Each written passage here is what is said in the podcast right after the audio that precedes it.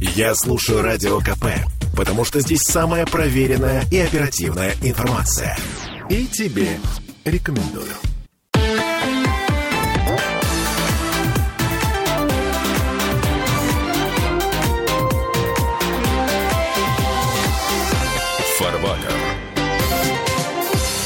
Я тут на днях наткнулся на прелюбопытные цифры. Российские банки за первую половину этого года заработали рекордные триллион семьсот миллиардов рублей. Ну, то есть это гораздо больше, чем в ковидном 20-м, а гораздо больше, чем старый прогноз Центробанка на 2023 и полтриллиона рублей из этой прибыли – это эм, последствия ослабления курса рубля. Это что получается? Слабый рубль выгоден российской банковской системе. Нет, слабый рубль выгоден финансовым спекулянтам. Спекуляции а в том числе деньгами. российской банковской системе. Это Михаил да. Делягин, депутат Госдумы, доктор экономических наук, и Сергей Кобин, доктор технических наук, автор книги «Нравственная экономия». Да, и спекуляции деньгами ничего не имеет общего с делами. Учит нас Генри Форд, автомобили которого до сих пор у нас на территории Российской Федерации. А, Смотрите, на этом фоне а, были новости о том, что наши власти отказались от ужесточения валютного контроля. Была идея заставить экспортеров продавать до 90% валютной выручки.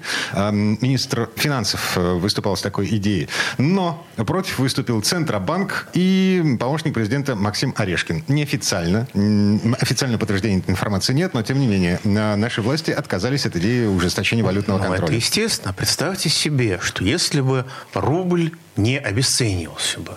Ну, скажем, в прошлом октябре рубль был примерно 60 рублей за доллар. Это в прошлом году. В прошлом, в прошлом октябре, я говорю. Сейчас он сколько? 97, 98? Где-то да? так.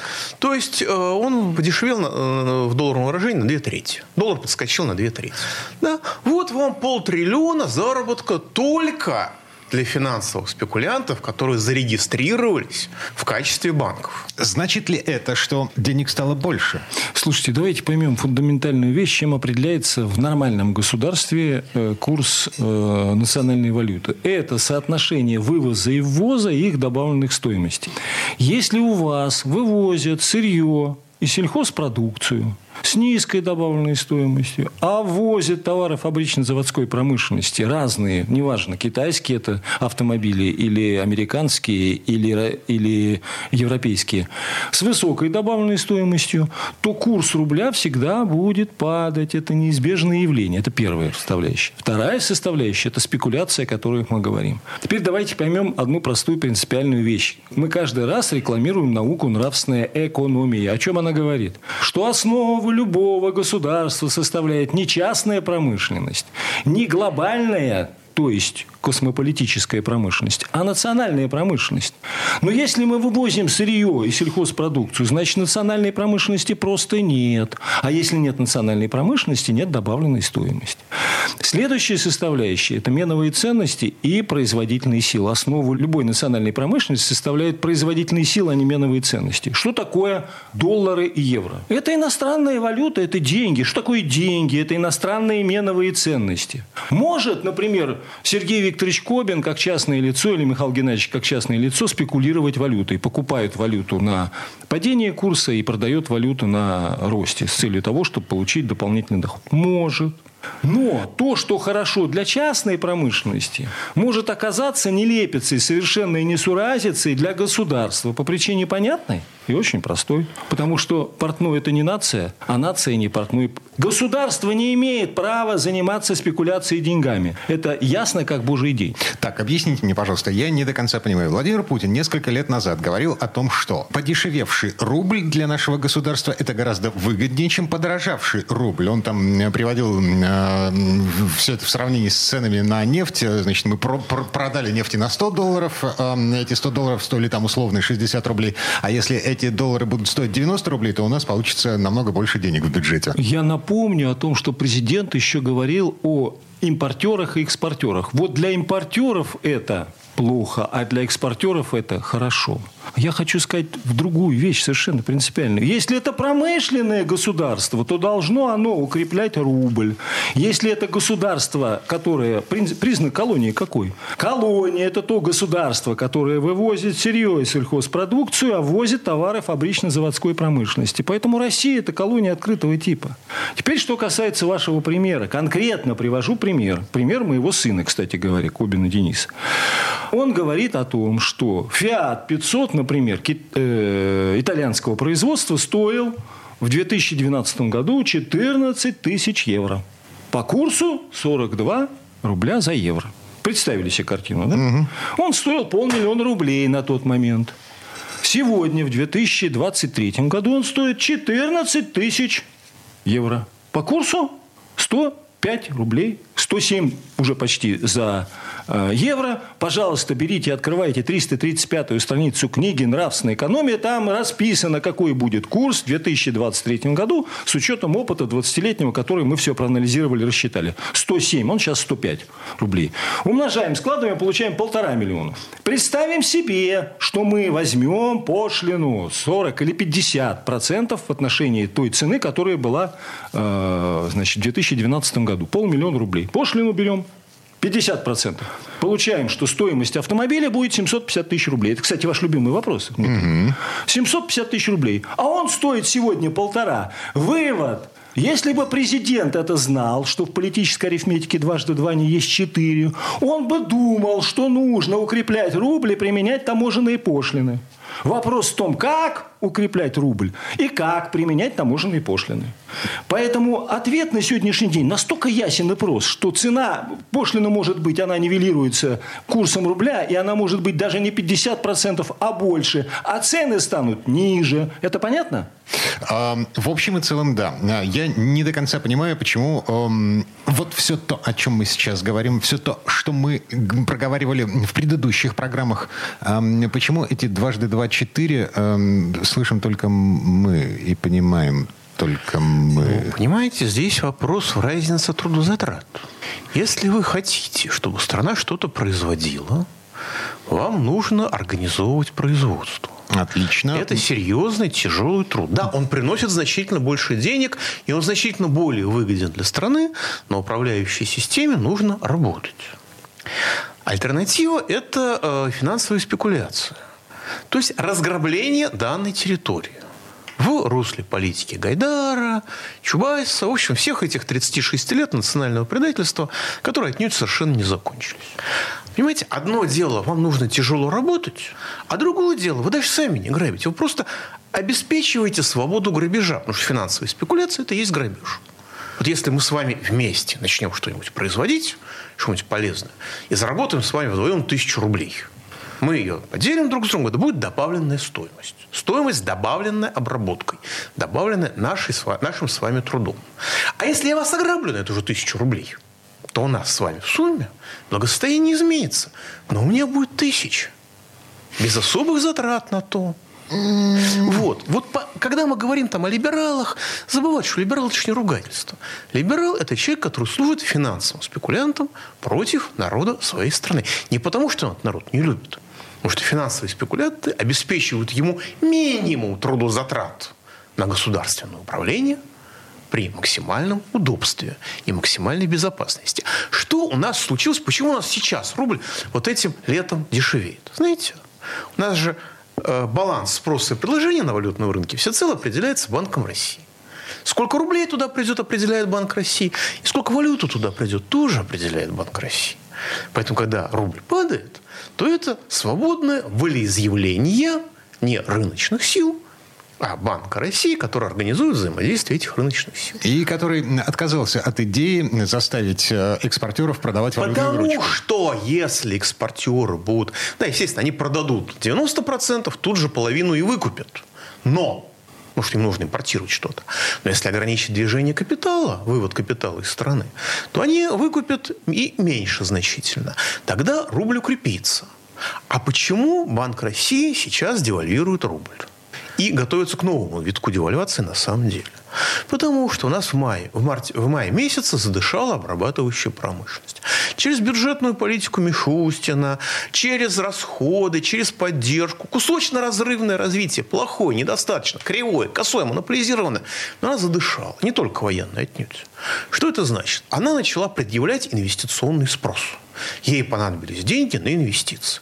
Ну, грубо говоря, у меня есть станок, если он работает в день 4 часа, ну, я спокойно курю бамбук. А если он загружен 24 часа, и у меня очередь неудовлетворенных клиентов, то я понял, что нужно покупать второй станок, значит, нужно, нужны деньги, чтобы направить их на покупку второго станка. А откуда их взять, эти деньги? Кредит у нас фактически запрещен. Ам, это Он слишком дорогой. Деньги эти взять нужно по схеме, которая не сработала у товарища Сталина. Эти деньги нужно взять на таможнях, благая пошлинами, ввозные это товары. при вменяемом руководстве. Вот, Сергей это первое. Это при вменяемом руководстве. Второе, если реальность. действовать, как действовал товарищ Сталин, если вы, например, Дмитрий, произвели полмиллиона тонн подсолнечника, у вас его отобрали, продали за границу, получили на вырученные деньги, купили станки оборудования, прошла индустриализация. Если у вас отобрали эти, эти полмиллиона тонн, вы на следующий год сколько сделаете, выпустите? Я выпущу 50 Ноль. тонн. Ноль вы выпустите. Я, я- После... я- вот, вот слушайте, вот, вот Дмитрия нужно в реальный сектор. Да, я, он бы хоть сказал, что-то я бы даже сказал в конкретный и чисто конкретный сектор экономики. Так, вот к этому мы вернемся через пару минут. Буквально прямо сейчас прерываемся, извините. Фарбатер.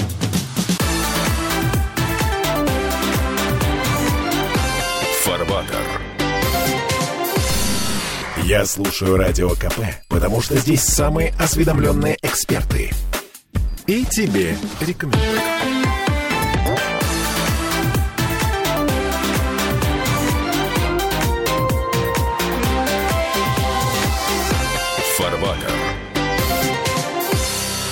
А это мы вернулись в петербургскую студию радио «Комсомольская правда». В предыдущей четверти часа депутат Госдумы, доктор экономических наук Михаил Делягин и Сергей Кобин, доктор технических наук, автор книги «Нравственная экономия», предложили отправить меня э, чем-то заниматься в каком-то реальном секторе экономики в связи с тем, что э, я готов из ничего сделать хотя бы 50 тонн подсолнечника. Отлично. Поэтому, возвращаясь к тому, что мы говорили, вот Михаил Геннадьевич приводит прекрасные примеры, что государство в лице Центрального банка занимается спекуляцией деньгами, а это иностранные меновые ценности. Позор-то заключается в том, что мало того, что это спекуляция, это иностранные меновые ценности.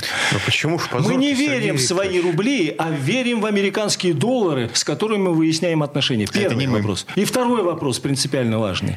То, что может делать частное лицо, Дмитрий, как 50 тонн он там собирается произвести дополнительно подсолнечника после того, как у него пол- полмиллиона отобрали.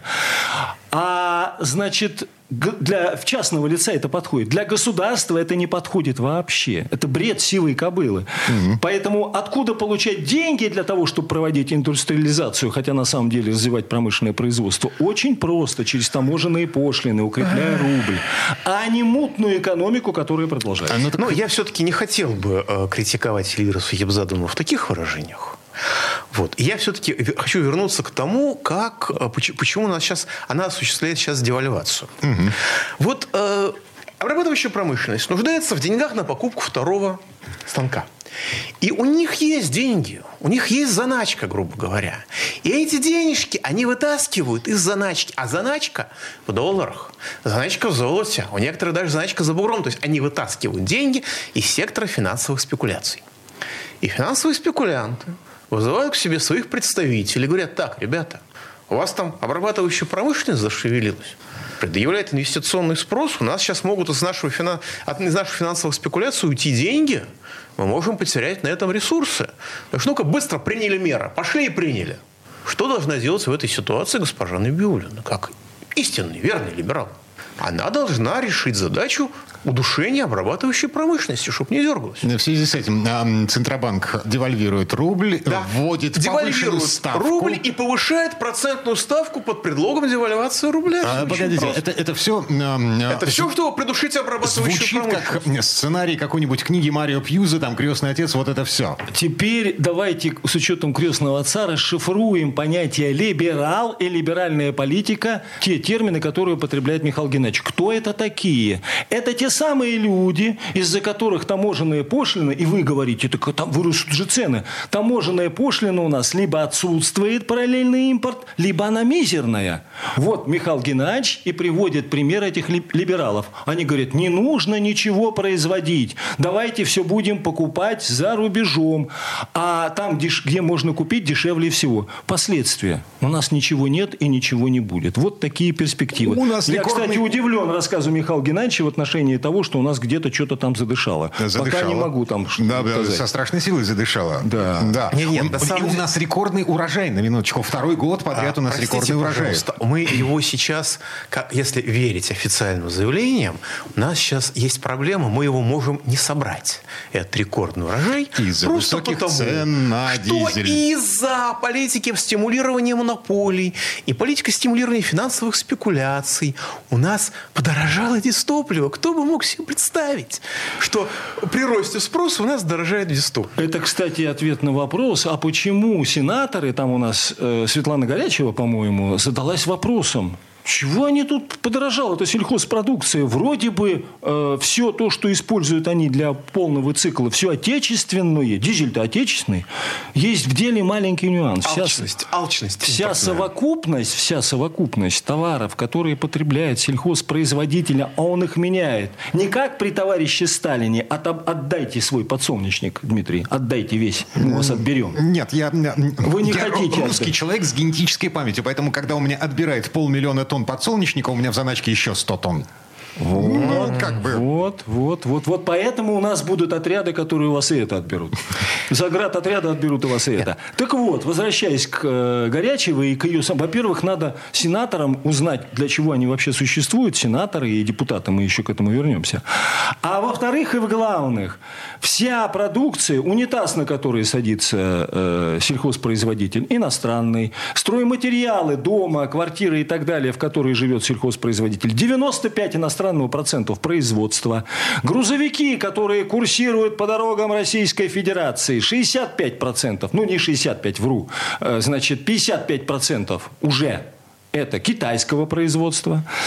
А, автомобили, техника, материалы, все товары фабрично-заводской промышленности, которыми пользуется сельхозпроизводитель, включая зубную щетку, зубную пасту и все на свете, двери, ручки и так далее, это все иностранного производства. Как только мы ослабляем рубль, то дешевое становится, и как пишет Менделеев, и дешевое стало дорогим. На самом деле ситуация еще хуже. Представим себе. А вы бы видели добрые, добрые, добрые, добрые глаза. глаза вы знаете, у экономиста вообще глаза очень добрые в нашей стране. Очень добрые. А, представим себе, что вот все, что есть в стране, Россия производит сама. Так. У нас нет у нас российское оборудование, российские станки, российские ЧПУ, российская электроника. Россия, все российское, Слушайте, кругом. Даже все приста... кругом родное. Даже при Сталине и Хрущеве такого, такого не было. было. Но представьте, что, что это достигнуто. Но есть один маленький нюанс. Сохранена священная корова российской либерастии. Так. Это вывод капитала из страны. Так. Что мы имеем в результате этого? В результате этого мы имеем, что каждый рубль, заработанный в стране, выводится из страны. Каждый. Ну, почти каждый. В чем смысл? Крупный, потому что крупные олигархи, Погодите, Крупные а... организаторы производства. Если здесь все есть, то зачем тратить деньги на что-то за границей? На жизнь за границей. А. Потому что здесь, как вы высказались, придут и отберут. Вообще народ не тот. И вообще приватизатор очень хорошо понимает, кого он ограбил на самом деле.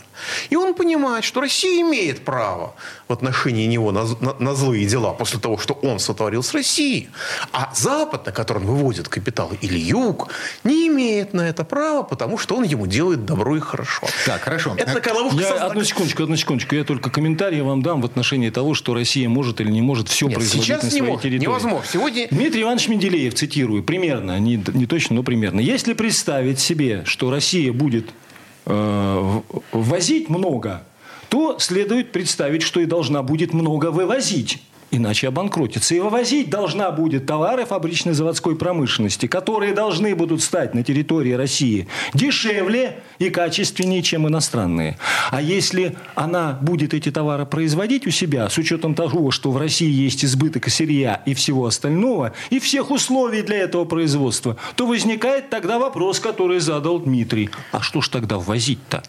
Не, ну, и нафига? Дмитрий Иванович Менделеев при нынешнем руководстве экономикой сидел бы в одной камере с Федором Михайловичем Достоевским за недостаточно восторженный образ мыслей. Но, тем не менее, а свобода вывода капитала – обеспечивает интерес олигархов выводить деньги из страны. Это Михаил Делягин Соответственно, вернулся к мысли о том, что если мы здесь все производим да. внутри, то но, все равно но оставляем священную корову российской либерастии, вывод да. капитала. Как Ахав Тандилович Бендукидзе, это один олигарх, который едва не обанкротил всю российскую атомную промышленность, после чего работал министром в Грузии, а сказал, что о демократии в стране нужно судить по одному единственному праву человека – по праву, по свободе вывода из России миллиона долларов. Угу. Вот. Причем именно из России, не, не из какой-то другой страны, только из России. Так вот, в этой ситуации расходы олигарха автоматически пересчитываются в долларах. Он зарабатывает в рублях, но тратится он только в, дол- в основном в долларах. И? Поэтому при ослаблении рубля, даже если все производится в России – Наши и, и при сохранении свободы произвола монополии, которая является частью свободы вывоза капитала, в этой ситуации а, вот мы все производим российское, мы не зависим по издержкам от э, курса рубля, но мы зависим по алчности монополистов, по алчности олигархов. Их расходы, которые они осуществляют за границей при ослаблении рубля, скачкообразно растут, они перекладывают это на потребителей и повышают цены. Приведу, Даже в идеальной Приведу ситуации. практический пример в, сегодня, в сегодняшней ситуации в Европе и в Швейцарии. Так. Значит, ну, во-первых, когда я прибыл э, закрывать счет в банке Credit Suisse, который теперь Credit Suisse UBS, мне торжественно объявили, что наличные операции с деньгами у них резко ограничены. И можно взять только тысячу франков и только через банк-автомат, через э, автомат, через кредитную карту. Первое. Второе. Англия, то есть Англия, э, Италия, Франция, Германия могут выдавать наличные не более 5000 долларов в месяц разово, точно так же через, через автомат, через кредитную карту, но не более 5000. То есть ты можешь прийти 5 раз в месяц, то есть раз в неделю и получить эти деньги. Это я к вопросу о том, можем ли мы ограничить движение денег за границу. Простите. Не, не, они борются с преступностью. Вот. Если бороться с преступностью, тогда, конечно, нужно ограничивать. А если наслаждаться преступностью, тогда не нужно. Поэтому у нас другой депутат. Вот сенатор у нас, э, значит, Горячева удивлена тому, что сельхозпродукция не должна дорожать, она дорожает. Она должна дорожать, а Светлана Горячева должна почитать книгу, например, нравственная экономия хотя бы, да? И это станет ясно ей. А другой депутат, уже Государственной Думы, по-моему, Аксаков, да, есть у вас такой? Есть. Аксаков. Утверждает, что нам вообще все равно, какой курс рубля. Так, по вот отношению этом, к иностранной валюте. В этом месте мы прерываемся, уходим на рекламную новостную паузу. Вернемся буквально через пару минут.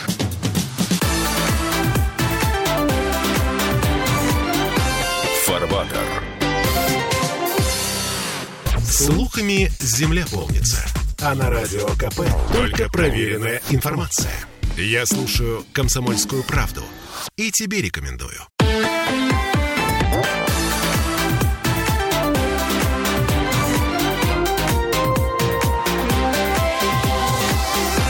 Фарва. А это мы вернулись в студию радио «Комсомольская правда». Я Дмитрий Делинский, э, депутат Госдумы Михаил Делягин, доктор экономических наук, доктор технических наук, автор книги «Нравственная экономия» Сергей Кобин. И в предыдущей четверти часа мы остановились на том, что депутат от Госдумы Аксаков э, утверждает, что нам все равно, какой курс рубля вот. по отношению к иностранным валютам. Вот тут Михаил Геннадьевич подсказывает, что его прошлая история господина Аксакова – это банковское дело. Для банкира, конечно, все равно. Потому что банковское дело, оно имеет отношение к спекуляции деньгами. Он никогда, банкир никогда никогда не будет заниматься промышленностью. Банкир и юрист – это два друга, которые никогда не будут заниматься промышленностью. Их Но это без, не без них же не, вот никак Нет, же без них на же. самом деле... Э, Я хочу вас расстроить. Источником получения денег и капитала является не банк, а промышленные предприятия. Это иллюзия, что деньги получаются в банке. Все банки, которые были сформированы э, в Америке, они появились как результат промышленного капитала. И вообще надо понимать, что такое капитал. Многие, в том числе, кстати говоря, мой мною сильно уважаемый Михаил Геннадьевич, применяют определение капитализма по-своему. А капитал – это доля богатства, отнесенная на промышленность. На промышленность. А если Слушайте. рассматривать капитал как спекулятивную часть, как меновую, капитал – это производительные силы, это не меновая ценность. Конечно, если рассматривать капитал как меновую ценность, как предмет для спекуляции, да, это так. Если Аксаков так думает, как банкир, я не знаю, как он думает, я просто слышу, что он говорит, и он, и Горячего, то это, конечно, абсурдится. Вот в чем проблема. Нет, я должен на самом деле защитить Анатолия Геннадьевича Аксакова. Помимо того, что он бывший банкир, он еще депутат от Чуваши. О. И он сказал это, находясь в Чуваши. И полностью фраза звучала так, ну, близко к тексту, что вот никто не волнуется, кругом меня счастливые люди, и я вижу вокруг себя только улыбающиеся лица. Я сначала подумал, что же там выращивают в Чуваши такое, что кругом только улыбающиеся лица, когда всю страну трясет и корежит. Но потом понял, что просто это была реклама Чуваши. Вот всю страну трясет и корежит, а в Чувашии все счастливы. Приезжайте в Чебоксар, отдохните А от я, стресса. а я бы тогда задал другой вопрос, уж коль тут у нас депутат Государственной Думы. А зачем вообще нужны депутаты Государственной Думы и сенаторы Совета Федерации Федерального собрания? Вот зачем они нужны? Ну, вы знаете, на самом деле в ситуации диктатуры финансовых спекулянтов вообще любое, любые государственные институты являются пережитком. Нужна полиция, чтобы расстреливать, вернее, точнее, каратели, чтобы расстреливать. А все остальное это совершенно избыточно. Спросим у Дмитрия. Если, если исходить из, так сказать, теоретической точки зрения, или предположить, что у нас пока еще не диктатура финансовых спекулянтов, а нечто иное, скажем, какое-нибудь имитационное государство, которое только имитирует финансовую диктатуру, то тогда депутаты представляют интересы граждан так сказать, по численности. То есть, условно, там 150 тысяч человек выдвигают, там, полмиллиона человек э, вы- выбирают одного депутата. Там, ну, естественно, это не совпадает, потому что разные, разные округа. А э, члены Совета Федерации, которые сейчас называются иностранным словом сенатор, представляют интересы регионов, как в Соединенных Штатах Америки. например. Так а вот что Дмитрий думает по поводу сенаторов и депутатов? В моей системе... Кстати, сенатор, по-моему, были еще и при царе батюшке. Так, Так. э, да, и депутаты тоже при царе Чего бы батюшке их были. побрал, да, так. Госдума-то это вообще-то не новорусское слово, извините, придуманное. Не-не-не, так, так и что же? В моей системе ценностей, в моей версии реальности, все это система сдержек и противовесов. То есть, как мне кажется, эти люди должны таким образом балансировать власть, чтобы она... Знаете, балансиры делают из чугуна, а не из золота. Я, Обычно. я вам открою страшную И тайну. из дерева тоже. Я вам открою страшную тайну. Значит, правовое государство и все гражданские свободы – это дети промышленности и богатства. То есть нет промышленности и богатства, на- нафиг не нужны вот все эти системы. А, э, не совсем А, так. Ну, жены, но не работают. Или Они- работают Они не работают. Вот Михаил Геннадьевич очень правильно подсказал. А, теперь вторая вещь. Кто первый, кто первый это понял? Это первые поняли господа отцы-основатели Александр Гамильтон и так далее. В чем же смысл того, что они сделали. Они заговорили о разделении властей. Ни для кого не секрет, что Россия в 1991 году, 1993 году начала копировать государственное устройство Соединенных Штатов Америки. Поэтому и Федеральное собрание, так называемый Сенат, и Государственная Дума – это копия с того, что мы сделали по образцу и подобию Соединенных Штатов Америки. Мы, кстати говоря, все сделали как в Соединенных Штатах Америки, за исключением президента. Президент у нас как во Франции. И за исключением суда. Потому что э, и в Соединенных Штатах Америки, и в Советском Союзе судьи избирались народом. Кроме верхов... судей Верховного суда. Прекрасное сейчас добавление. они назначают. Прекрасное добавление. Поэтому В чем смысл вообще был выбора сенаторов от законодательных собраний регионов? Никогда не догадаетесь. Они должны были отслеживать, и сегодня у нас должны они отслеживать интересы регионов с точки зрения ассоциации национальных производительных сил.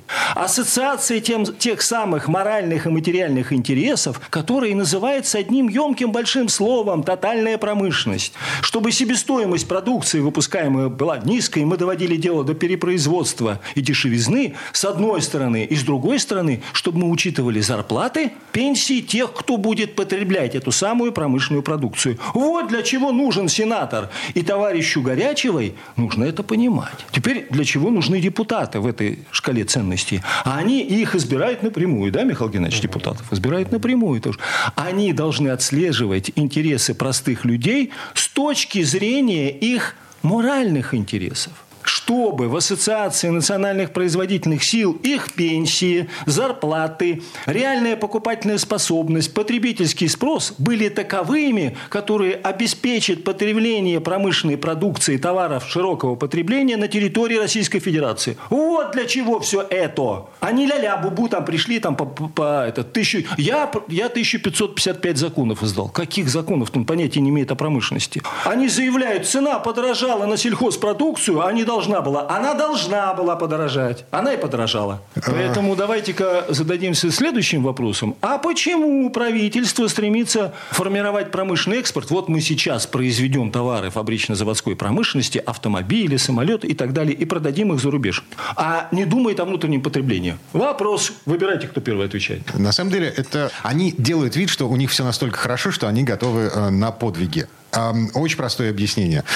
Продукция АвтоВАЗа, например, она нужна кому-то за границей. Внимание, вопрос. В Египте, может быть, в каком-нибудь, если поставить там заводик, ее купят. Нет, ну, на самом деле, Нивы, это был первый гражданский в, семи, в начале, семи, в середине 70-х годов, первый гражданский джип.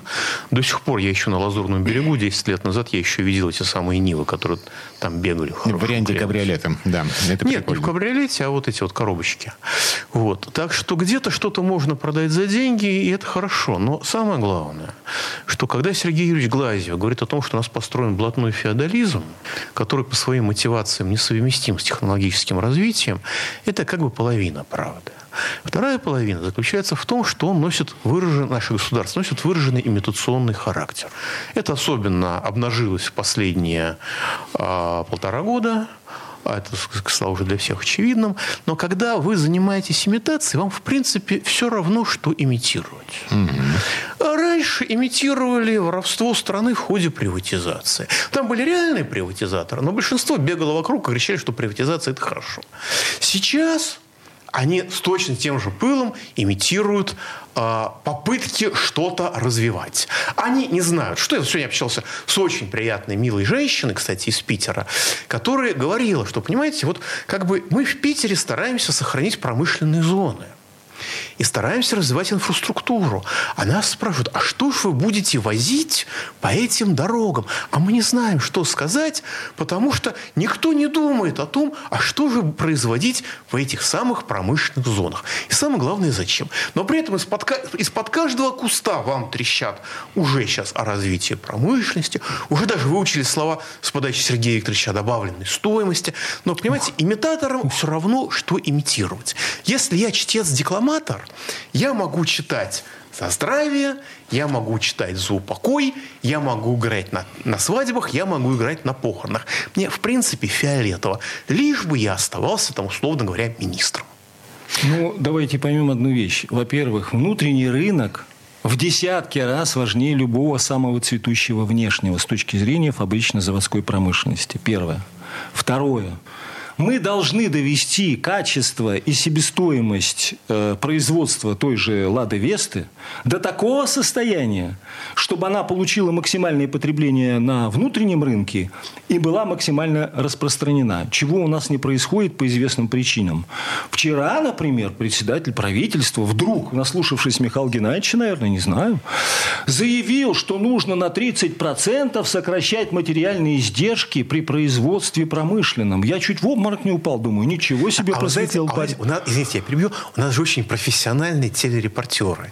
И на этих словах председателя правительства камера показала, значит, его подчиненных.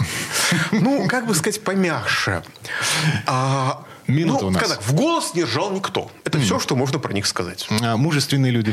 Поэтому надо задаться вопросом, а почему в итоге наш новый самолет красивый э, МС-21 дороже Боинга и Airbus? Почему Аурус дороже Роллс-Ройса, а Лада дороже, чем Хавейл? Вот интересный вопрос. Ну, ищите ответы на эти вопросы сами, самостоятельно, на досуге. А, э, через неделю мы снова на том же месте, в тот же час и в этом же составе. Я бы хотел обратить внимание всех присутствующих и наших радиослушателей на то, что главная задача России, мы должны это четко понимать, это установить в ней промышленный строй и уклад. Других вариантов у нас просто нет. Сергей Кобин, доктор технических наук, автор книги «Нравственная экономия». Э, Михаил Делягин, доктор экономических наук, э, депутат Госдумы. Коллеги, спасибо. Хорошего дня. Всего вам доброго. Счастливо.